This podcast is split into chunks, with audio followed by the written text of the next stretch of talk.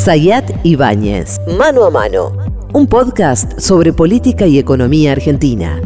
Mano a mano, episodio número 19, primero del 2024. 24. Ibáñez, Sayat, Sayat Ibáñez. ¿Cómo le va, señor? Muy bien. Una cuestión. Un reclamo que Una sola. escuché de un oyente. No lo digan solo al final, sino también al comienzo de qué es lo que tiene que hacer toda esta comunidad mano a manera. Bueno, muy bien. eh, que entren las ap- aplicaciones, pongan seguir. Así les avisa cuando sale el episodio. Encima de estos días con mucho ruido y mucha cosa pueden salir episodios de emergencia. Estar al tanto de eso, entonces las, las aplicaciones te notifican cuando hay un nuevo episodio, donde además pueden calificar, en algunos casos como Spotify, o incluso en otros lados pueden comentar, dejar sugerencias, pedir temas y demás. Simplemente para decirles, estamos 2 de enero, estamos Acá, acá, ¿eh? sí. Acá. Como firme. mucho. Como muchos que tenían previsto irse de vacaciones Sí, y dijeron, no, no. che, pará, vamos a, A votar". ver, vamos a ver. Mucho, muchísimo. Yo no sé cómo va a terminar la temporada, no lo Sí, sé. Dale, pero. Tengo la sensación de que va a terminar siendo menos mala que lo que se supone. Por las indicaciones de que no hay reservas, no hay reservas tomadas en febrero, que se bajaron reservas. Porque tengo la sensación que todo eso es ahorro preventivo. Es todo decir, che, no me voy a gastar. Viste que en la costa un- estás con una familia o con dos pibes y tu mujer. Un pancho 5 mil pesos. Bueno, no sé. no sé, 100 leí un dólares, título. 100 dólares promedio, un lugar para alojarte, ¿Qué digamos, por día, ¿Ya se dolarizó? para tener una referencia, porque sos un hombre que maneja bien las finanzas.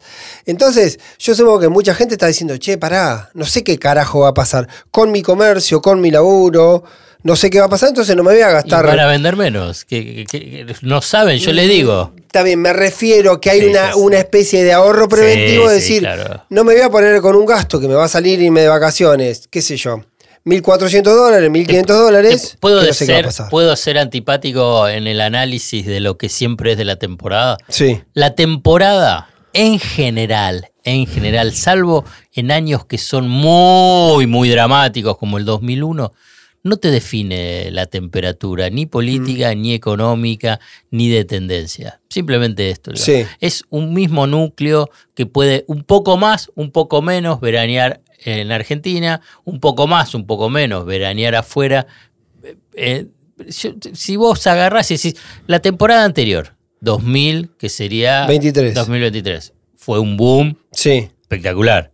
Y cambió algo el clima No, no, no. político, No. económico con Alberto Fernández. 2022. Ah, está bien, está bien. Vos, vos decís el impacto anímico, climático, político de una Claro. buena. No, lo que sí es un Ah, reflejo. bueno, pero no, pero no, porque muchos los por analizan, supuesto. incluso si querés, ahora la oposición, entonces, uy, es terrible y va a ser malísima la, la temporada, esto lo que muestra, que el ajuste de mi ley, etcétera, etcétera. Y por otro lado, o si no es tan mala, como Mm. decís, mi ley, bueno, los de mi ley, los mileístas van a decir, no, vieron que Mm. eh, no, el ajuste sirve para y vamos a ser todos Sí, felices. claro, claro, bueno, claro. yo les quiero decir. Ni una no- cosa ni la otra. y no te define nada. No te define nada climáticamente, sí te define estimaciones o sí te define proyecciones, cómo encarás vos el año. Lo que yo digo que hay mucho para mí, mucho ahorro preventivo, decir, Sí, "Che, eso no voy a hacer esta sí, guita eso porque sí, eso no sé qué carajo eso- eh, va a pasar. Y lo linkeo un poco, estuve siguiendo el fin de semana muchos estudios de opinión y sondeos climáticos y demás sobre cómo está la, la percepción de la gente respecto a mi ley.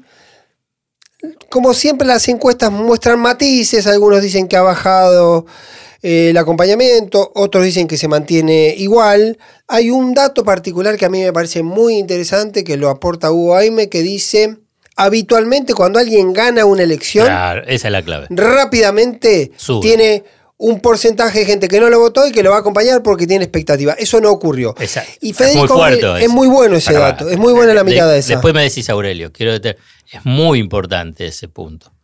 Porque todos, todos, todos, Macri, Cristina, Todos crecieron. Albert- todos crecieron y es lo obvio, tenés una expectativa.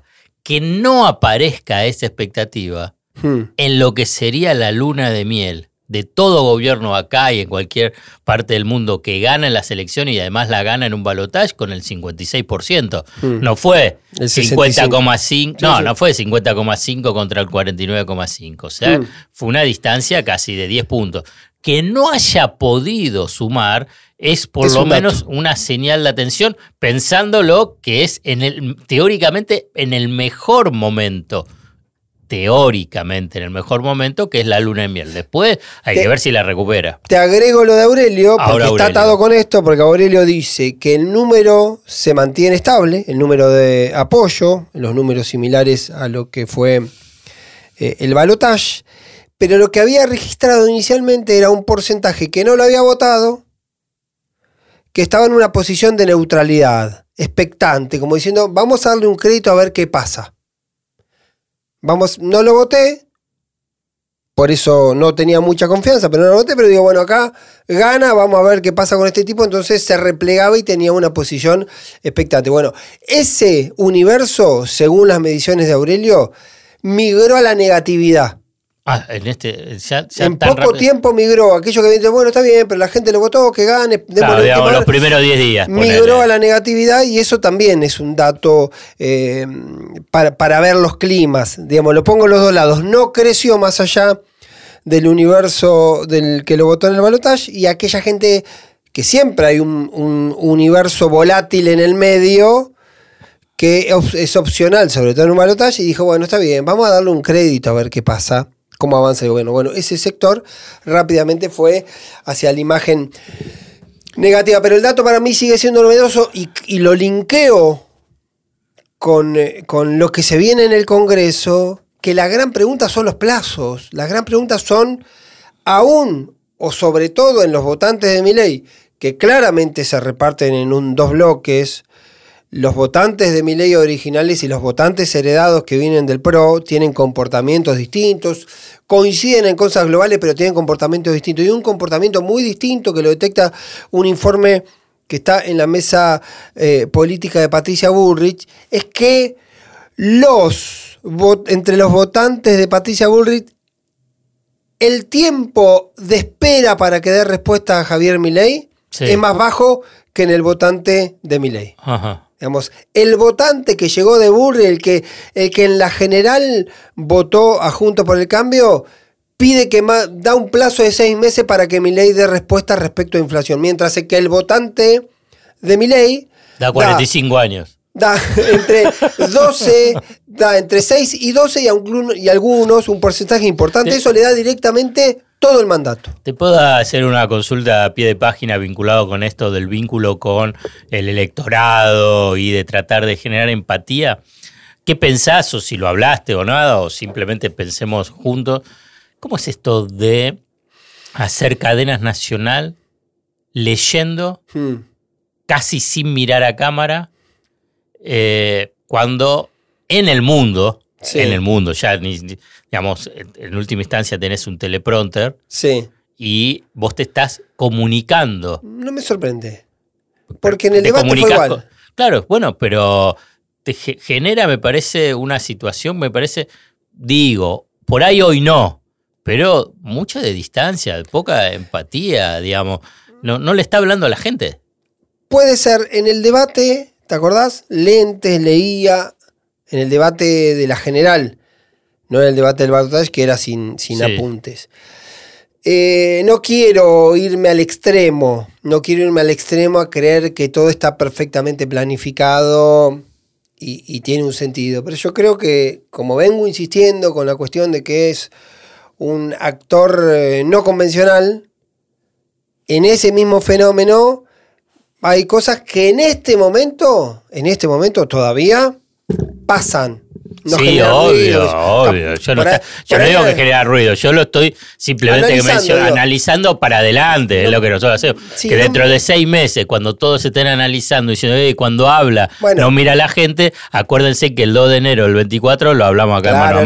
mano. Yo, yo comparto eso, digo, me da la impresión que como todo, todos somos bilardistas o resultadistas, si dentro de seis meses está todo prendido fuego, va a haber un montón de argumentos hacia atrás y ¿cómo no iba a pasar esto si el tipo hizo tal y tal y tal y tal cosa? Ahora también Digo que en ese plano, como estás en una situación eventual donde todo, de alguna Pero manera, ¿sabes? se perdona, ¿te acuerdas que yo en un momento te decía que estaba esa sensación que parecía que todo lo que hacía se veía como cierta genialidad? Bueno, yo creo que en otro contexto tampoco hubiese sido...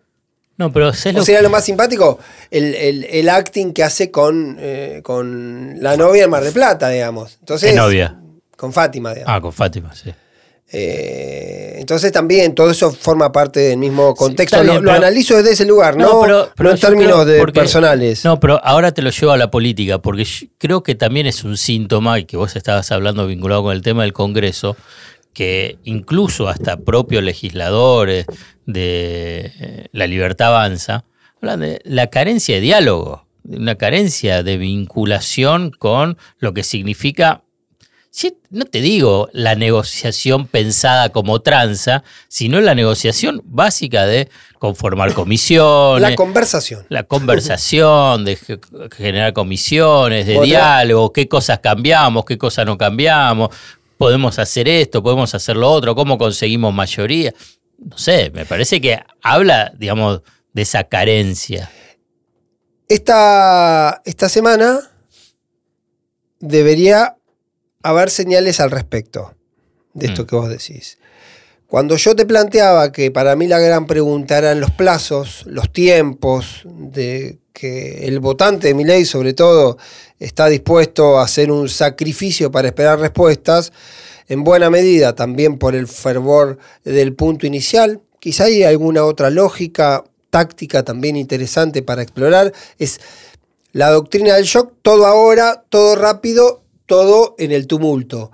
También tiene que ver con eso, porque necesita algunas cuestiones mi ley para que eventualmente, eventualmente, ocurra o no ocurra, su plan conceptualmente tenga algunas acciones para eh, poder llevar adelante determinadas cuestiones. Por eso digo la velocidad del Congreso y por eso también digo que va a haber dos novedades que yo los voy a poner en dos nombres. El primer nombre es Pose, Nicolás Pose. el jefe de gabinete, que la semana pasada, la semana pasada, recibió muchas llamadas, muchos sondeos, muchas consultas, muchos comentarios de hombres de negocio que le llevan el mensaje de que tiene que abrir un canal con la política para evitar que todo el megaproyecto de mi ley entre en una deriva sin destino. Bueno, un poco lo que te com- comentábamos antes. Claro, tiene que ver con eso.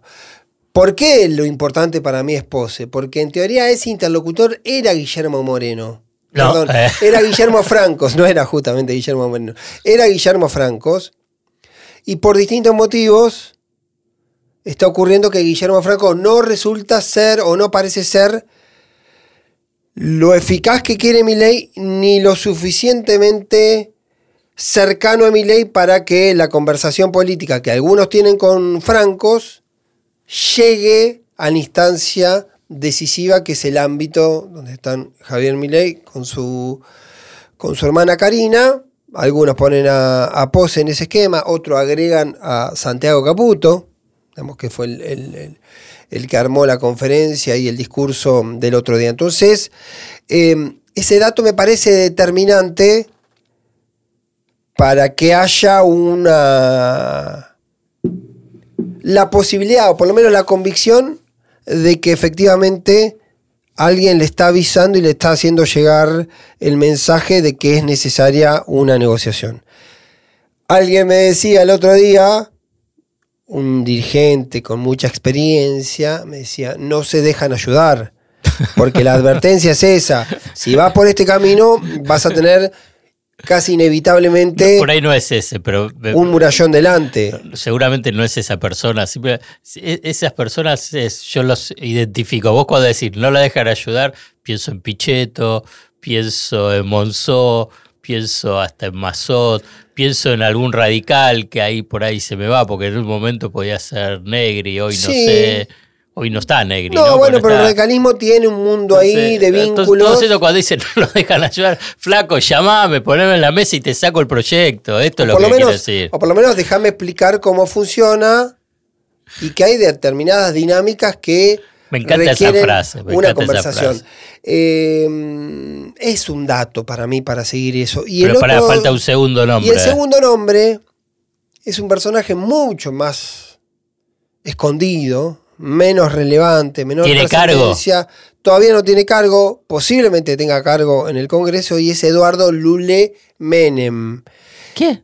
Eduardo. Eduardo Lule Menem es hijo de Munir Menem, Sí, el hermano mayor. el de- hermano mayor de Carlos de Carlos Saúl. Menem y de Eduardo Menem, el histórico senador. Que su ya hijo- contamos acá, en algún momento Eduardo Menem estuvo intercediendo en algunas operaciones con Juan Carlos Romero en el Senado para esa mega mayoría que se termina conformando. eh, bajo la coordinación, por lo menos simbólica, no sé si política, pero simbólica de Victoria Villarruel, que hace que el bloque opositor, una mega oposición, se quede con la mayoría del control de las comisiones en el Senado. Un dato no menor, que lo charlamos hace mucho tiempo cuando yo te planteaba, ojo que el peronismo puede tener el problema de ni siquiera tener la capacidad o el poder para bloquear. Porque Claro, se en el- armen comisiones Porque en, el, porque en el Senado era, era una, es la primera. 33 más aliado, bueno, se terminó conformando una- enfrente una mayoría de 39, ya la otra vez, y ahora se volvió a aplicar Le ese mismo como una responsabilidad para las a. Cristina, ¿no? No sé si la responsabilidad de Cristina, Bueno, por el posiblemente hay tema otra de habilitar al formoseño para que podía llegar a ser el, el presidente provisional del Senado. Sí. Y entonces ahí Isfran no le gustó que pongan a ese opositor. Hay y entonces montón- se armó un- Ahí termina no, Bartolomé eh, Abdala. Abdala, que es un tipo de San Luis, también tenía una interna dentro de la Libertad Avanza porque le decían, escúchame, le decían a Milei, nosotros ganamos en San Luis. Tenemos dos senadores por San Luis. Que venga un jujeño, que también terminó siendo el presidente de bloque. Que venga alguien donde vos ganaste la elección, no justamente una de las cuatro provincias donde perdiste, que era en el caso Formosa. de Formosa. Una lógica muy territorial, muy de rosca, muy de valor político, pero que tenía se, su pero- lógica. pero se durmió, Valía. pero se durmió el peronismo ahí. No, no se durmió el peronismo. Puede haber habido intereses concurrentes porque Infran no le gustaba lo de Paul Troni. Ahora, después hubo otras lógicas que fueron funcionando ahí y que tiene que ver con esto que te digo, que el propio la, Libertad Avanza empujaba. Y una interna, que si querés la metemos de manera en diagonal, entre los Milei y Victoria Villarruel. Sí. Victoria Villarruel cree que también Karina Milei estuvo metida detrás de la caída de Paul Troni porque ella estaba bien, estaba conforme con Paul Troni como presidente provisional. Le pasa esa factura y si querés hacemos la diagonal y después la dejamos para otro momento. También hay que ver si esa interna... El otro día alguien me dijo que mm, el mensaje que baja de la gente de Milei es que no hablen con Villarruel porque es una traidora. ¿Así? A ese tono. Ah, pero eso me parece más interesante que todo. Lo pongo- lo pongo- dejamos, lo voy a lo poner- dejamos para la próxima. Lo pongo en potencial si querés. Pero, ¿qué ese es el mensaje no tiene que que haber está más, derramando en la libertad avanza como para decir guarda con Villarruel? no Pero tiene que ¿por qué? haber más vicepresidentes. ¿Por qué te lo cito? Porque en estos días, una, el fin de semana, Pero pará, pará, si me vas a saltar a... Pero pará, el se- vos me estás hablando del segundo. sí, para, se- déjame cerrar el tema Villarruel. No, pero lo ahí te vas a meter con lo- el tema militar. Bueno, pero lo cerramos brevemente. Pero te- En el- nos vamos mucho. Bueno, Yo después a- lo vuelvo con Bueno, lo militar. Yo después bueno. te vuelvo con lo militar y Volvamos a Villarroel. Menem. Lule Menem es un tipo que fue secretario, hijo de Munir, fue secretario privado de Eduardo Menem en el Senado, fue funcionario de Ángel Maza en La Rioja, es un tipo con más rodaje, con un rodaje que nadie le reconoce a Martín Menem. Nah. Porque Martín Menem, el otro día, recibe unos diputados opositores que, con, con los que tiene un poco más de diálogo. Y cuando le avisan que hay un protocolo por el cual los ministros tienen que ir al Congreso a Claro. explicar En las comisiones. las comisiones, la- Martín Menem le dice, pero los ministros ni escribieron la ley ómnibus, ni escribieron el DNU, se lo van a tener que aprender y después explicar porque no participaron. Y también es una señal de lo que ocurre con el gobierno de Javier Milei, porque ese- eso, esos proyectos tuvieron un autor esencial, que fue Sturzenegger, con su grupo de 120 asesores que tenían eh, colaboración, diríamos, de algunas empresas importantes, y después Rodríguez Chirilo, que fue el que venía trabajando con los equipos técnicos con pose de la Libertad Avanza. Entonces, lo que tiene que ver con seguridad, sí trabajó Bullrich. Lo que tiene que ver con reforma política, sí trabajó Franco, pero son dos temas que se metieron luego en un paquete, entonces dice... Claro, pero aparte de Sturzenegger, ¿cómo irías? No, no, pero Sturgener no puede ir en carácter de nada porque no es ministro, no es nada, no no es es nada. funcionario. Todavía no es funcionario, digamos. Entonces, en esas condiciones, pero ¿qué quiero decir? Más allá de esa particularidad, que Martín Menem no conocía ni siquiera cómo era la dinámica legislativa sobre un proyecto que es medular para la suerte política y económica del gobierno. ¿Y el otro Menem entonces? Y aparece Lule Menem, que posiblemente se convierta en secretario Secretario en el Congreso, secretario parlamentario. político, ¿no? parlamentario, secretario administrativo.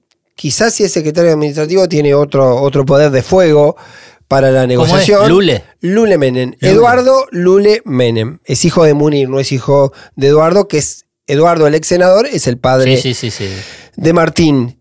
Y ahí sí le reconocen que es un tipo que tuvo una construcción mucho más sigilosa, fue el tipo que arma algunos acuerdos entre el peronismo y el menemismo del norte del país con la Libertad Avanza, el que habla, el que arma los partidos de la Libertad Avanza en algunos lugares del norte del país, tiene más rodaje.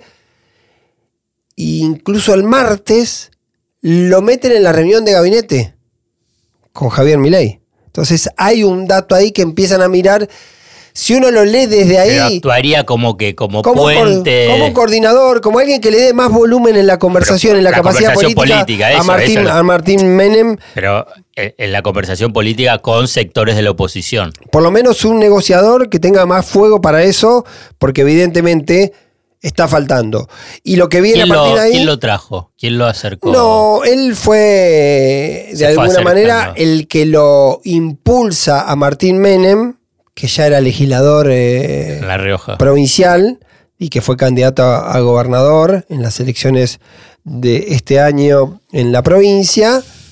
Y fue medio un nexo que jugó en ese eh, vínculo y en ese juego. Lule Menem se siente mucho más cómodo detrás de escena. Incluso dicen que le habían ofrecido un cargo en el gobierno nacional y él había dicho que no porque se sentía más cómodo Pero, pivoteando y diga, moviéndose. para- obviamente, ¿no? Pero vale para la reafirmación. Javier Milei le tiene confianza, Karina Milei. Karina le- Milei. Karina Milei. Tiene relación con Karina Milei porque fue cuando yo te contaba que tuvo vínculo, tuvo que ver en todo el armado de la estructura partidaria en el norte del país. La que estaba a cargo de esa parte más logística era Karina Milei. Entonces ahora sí, contame lo de Villarruel con los militares. Lo que pasa, ¿O qué es lo que puede pasar? la ahí? novedad de lo de, de- la novedad objetiva, fáctica, es que ocurre una gran purga, sobre todo en el ejército, que sacan del medio A ver. 22 eh, Generales. mandos Sí. se tienen que ir para que entre un mando al frente Porque es por edad. de claro entonces sí por por por, por, eh, por Promoción. promoción Isaac que queda al frente de Apellido Isaac. sí que queda al frente del, eh, Del comando ejército, sí. no del ejército de todo de todas las fuerzas O sea, armadas al ascender él a ese cargo, hay 23 generales a retiro pasa que pasan a retiro. Sí. ¿Y cómo fue eso?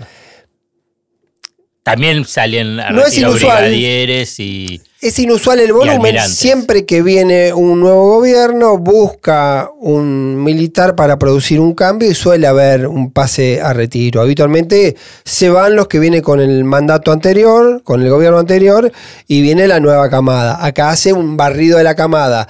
Isaac fue en su momento eh, enviado militar en Washington. Entonces algunos hacen un link con esa cuestión. No, no sé si es suficiente argumento para decir para armar algún mensaje referido al alineamiento geopolítico. Pero es un dato para tener, insisto, es un dato para poner sobre la mesa.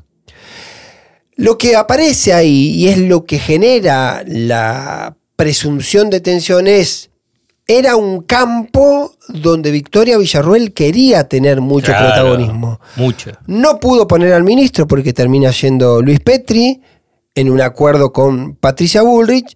Entonces empieza este interrogante de que Villarruel también es un personaje que los que tienen vínculo con ella en el Senado la ven inquieta, pero firme todavía, como diciendo, esta es una pelea larga. Digamos, no crean que yo estoy terminada.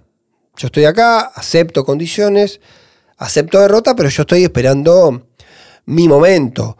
Esto puede ¿Pero ¿Qué leerse. momento puede tener Villarruel si no es con Milei? es difícil. Puede de ser sin mi ley. Bueno, pero por eso, digamos, digamos, si ella dice o deja trascender eso, digamos, la verdad es que. Es un mensaje político, Alfred, para decir. bien, pero la verdad, pero si no, Villarruel. La, la mina. A ver, vayamos pará. todo, vayamos todo. No quiero, decir- no quiero decir eh, esa palabra. Bueno, Villarruel, una dirigente que viene y aparecía como una figura sumamente importante, terminó mucho más licuada de lo que se esperaba dentro del sistema de poder de Milei. Este movimiento que produce el corrimiento de muchos eh, militares, de muchos, sobre todo en el ejército específicamente, tiene eso, porque además aparece un personaje que es un brigadier retirado, Antelo, que se lo vincula con Nicolás Pose, con quien se habría conocido cuando él estaba Antelo en, en aviación y Pose estaba en eh, la Corporación América de Aurrequian, todo lo que tenía que claro, ver. por porque tenía estrecho vínculo con todo lo que pasaba en aeropuertos y por consiguiente. Y Antelo había estado en un, en un programa que en su momento lanza Cristina Kirchner que se llamaba Fortin 2, que era el escudo Sí, de radarización. en el norte. Exactamente. Entonces tenía que ver con eso y de ahí viene una relación que se atribuye con Nicolás Pose. Entonces, esos vínculos o esos datos van haciendo que quizá detrás del tema eh, de la purga en el ejército también haya una tensión escondida, latente entre Javier Milei y Victoria Villarruel. Otras versiones dicen que todo el movimiento hubo una especie de acuerdo, ¿sí? Entre Pose, Villarruel y Petri, que en realidad Petri per se no tiene mucho ah, volumen, pero como forma parte del dispositivo de, de- De de Bullrich. Patricia Bullrich, puede haber tenido un, un Pero digamos, cercanos a Milei, Karina Milei, Javier Milei, Pose, eh, o digamos, los más cercanos a Milei, Sí. ¿piensan que Villarruel es una traidora? Eh, no cayó bien en su momento eh, aquel protagonismo muy rápido que quiso tener Villarruel, que por otro lado se lo había dado el propio Milei cuando en una entrevista te- televisiva dijo que el tema defensa y seguridad iba a ser un área que iba a manejar Villarruel. Después Villarruel empezó a moverse con algunos vínculos propios, autonómicos, incluso hizo como una especie de lanzamiento con un logo, algunos actos como si fuese Ridículo. un eso. personaje, Pero, claro, como si fuese un dirigente, digamos, como eso es un- un error, digamos. fue un error. Lo que está detrás es la presunción de que también Villarruel tiene buena relación o un diálogo más fluido que lo que le gustaría a Javier Milei con Mauricio Macri. Ah, eso es un dato nuevo, no lo conocía. Tiene que ver con ese vínculo o con ese campo de relaciones que, Macri. que no me animo a decir si está sobredimensionado o subestimado. A ver. Pero no, ¿cómo no, se- digo, son las Pero, relaciones. digamos, pero Mauricio Macri la llamó, está vinculado con se, han, ella. se han visto, se han tenido visto. reuniones, han tenido conversaciones, hay contactos seguramente. En Digamos, eso, a, digamos, a Macri Villarruel le cae bien. Digamos, piensa que es un buen cuadro político para sí, realizar todas sí, su- sí, a Macri, le- Macri ha sido elogioso de, De Victoria Villarroel. Villarroel. Em, posiblemente haya algo más eh, básico en la conducta de Milei, que sea simplemente creer o entender que la relación de él tiene que ser solo con Macri, que Macri debe tener una relación personalísima sin involucrarse con otros actores del gobierno. ¿Habla y se reúne más de lo que se sabe? No lo sé. Macri con. ¿Macri con Milei? No, Macri, sí. No, con Villarroel no lo sé. No, no, con, con, con Milei, con Milei. Hablan, eh, hay, hay contacto. No hay que perder de vista que también lo público por parte de Mauricio Macri ha sido ha sido el dirigente que mm, con más fuerza fuera del dispositivo de la Libertad Avanza ha salido a acompañar medidas de Sí, Javier ahora Milei, a pesar de todas las tensiones. Sí, Por lo sí, tanto, ahora también, no con el creo- DNU y la ley también. total, no creo que mm, esa relación con sus vaivenes está... ¿Te eh, animás a decir qué es lo que puede pasar con el DNU? Eh, el DNU tiene una, tiene una dificultad eh, objetiva que es la siguiente. Para poder tratarse en el Congreso sin, al no estar en el temario de extraordinarias convocado por el, por Sí. el presidente de la Nación, debería haber una autoconvocatoria del Congreso que además requiere una dinámica a través de los presidentes de ambas cámaras. Entonces hay como una dificultad eh, operativa. Bueno, esto en ese el Congreso. ¿Y eh, la justicia? En la justicia, yo creo, lo hablamos el otro día, que la, que la Corte se iba a tomar No, su vos- tiempo. Sí, sí, lo adelantaste vos. Eh, Va a ser febrero. no va a ser en febrero. ¿Tampoco en febrero? Tampoco va a ser en febrero. En marzo, con suerte.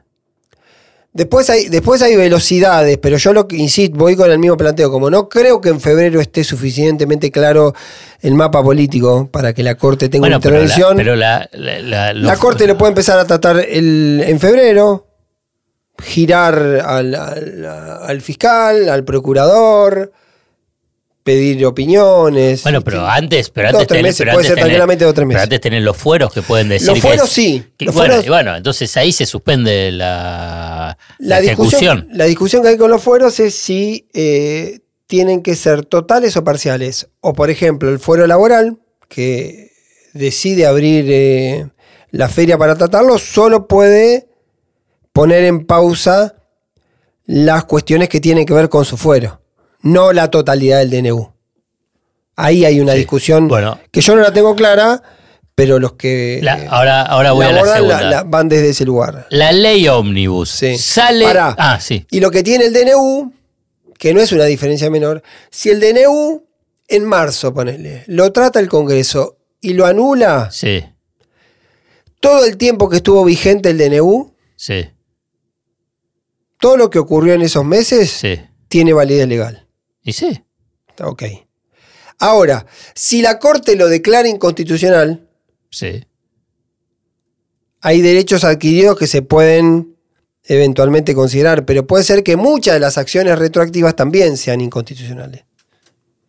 O sea que si la Corte dice que Eh, es constitucional, que el valor de la inconstitucionalidad de la ley es más importante que el hecho, porque sería como De bajarlo. vos votás una ley, viene otra ley y te la modifica, mientras estuvo vigente la ley, vale. Ahora, si la Corte viene, como hizo por ejemplo con el Consejo de la Magistratura, declara inconstitucional y casi te deroga una ley, vuelve para atrás. ¿Sí? Ahí hay cuestiones que tienen que ver, yo me abrazo porque argumentalmente me parece interesante el planteo que hace Nicolás Mazot cuando él dice que una de las cosas más graves del DNU es el tema de las privatizaciones, que en realidad en el DNU dice eh, pasar de sociedad del Estado a sociedad anónima para, la, para las acciones y el mercado y demás, ese procedimiento, él dice que privatizar con un DNU sería de alguna manera mal privatizar, porque al no tener seguridad jurídica, hasta te estaría bajando el precio de la propiedad, digamos. Es como vender un auto sí, no. con los papeles flojos, digamos. Que otra DN Flojos. otro DNU agarra y te, y te saco la, la Eh, empresa. No, pero que entonces diga, alguien que te venga a comprar una empresa con un DNU discutido, objetado en la justicia y que el Congreso puede voltear dentro de dos meses, es un tipo que te dice, che, te vengo a comprar esto a las corridas. Vale, mangos con garpame 50. esto, acepta esto, si no, que conseguiste otro, otro comprador. Por eso la ley Omnibus avanza, y eso es uno de los argumentos del desguace del DNU y la ley Omnibus, o los vínculos. La ley Omnibus incorpora el tema de privatización más específicamente, más profundamente, y puede darle un contenido más sólido, por lo menos jurídicamente, a la idea de privatización. La ley ómnibus, ¿sale o no sale? Y la ley Omnibus tiene una dificultad similar a la del DNU, que es la cantidad de cuestiones que tiene y una objeción. Yo creo que al final puede terminar sacando toda la cuestión eh, de delegación de facultades, que El artículo 1, Sí, todo el, todo el capítulo ese. Que es un escándalo. Ese artículo 1 de la emergencia es un escándalo, Pero eso, pero de eso es más urticaria en, en el universo del radicalismo, la coalición cívica, el peronismo federal. Es como esa idea de decir, no, bueno, es, es como la institucionalidad.